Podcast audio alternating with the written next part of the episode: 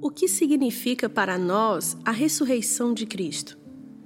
Cristo triunfou sobre o pecado e a morte ao ressuscitar fisicamente, de modo que todo aquele que nele confia ressurgirá para uma nova vida neste mundo e para a vida eterna no mundo que está por vir. Assim como um dia seremos ressurretos, também este mundo será restaurado um dia, mas os que não confiam em Cristo ressurgirão para a morte eterna.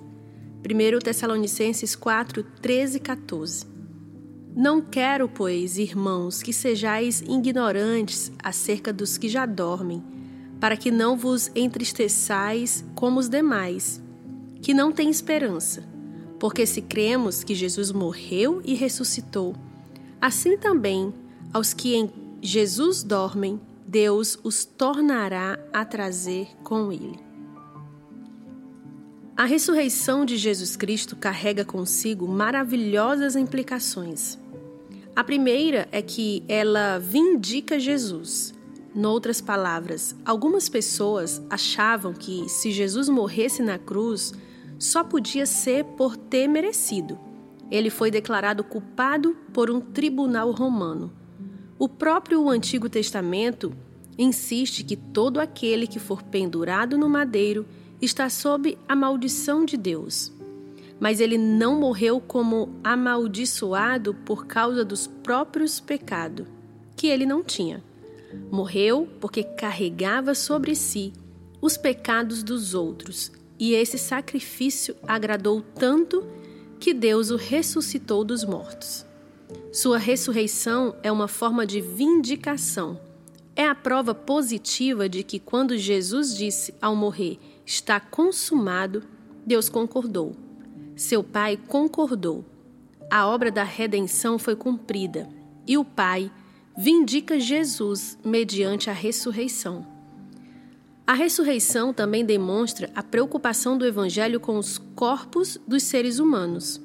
Noutras palavras, algumas pessoas pensam em nosso estado final como uma espécie de seres espirituais eternos sem conexão com o corpo. Uma parte elementar e fundamental da verdade cristã é que no novo céu e na nova terra, o alvo máximo, o lar de justiça, não haverá somente existência celestial.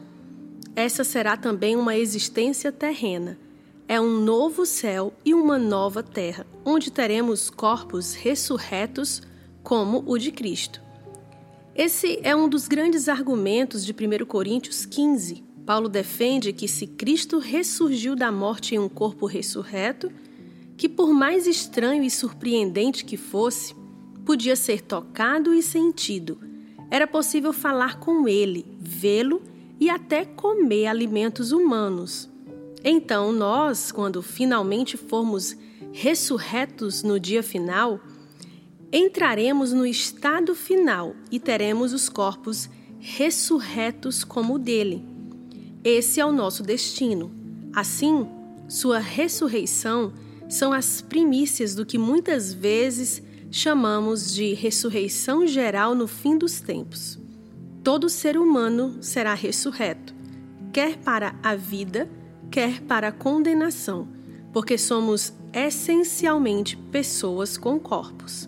Com isso, vem a visão da vida e da existência além dessa vida. Não devemos pensar que o cristianismo resolve apenas alguns problemas de nossas vidas aqui. Pelo contrário, o último alvo vai além desta vida. Quando envelhecemos e mais cabelos caem de nossas cabeças e a artrite nos invade, de repente, a ressurreição nos parece algo bom, porque nossa esperança não é sobreviver até os 70, 80 ou 90 anos. Nossa esperança é finalmente ter um corpo como o corpo ressurreto de Cristo. O dele é a primícia, o nosso foi assegurado por ele. E estamos indo atrás dele para nos juntar na existência da ressurreição existência de corpo inteiro da ressurreição do novo céu e da nova terra no lar da justiça. Por isso, 1 Tessalonicenses 4, o grande capítulo da ressurreição, termina com as seguintes palavras: Consolai-vos, pois, com estas palavras.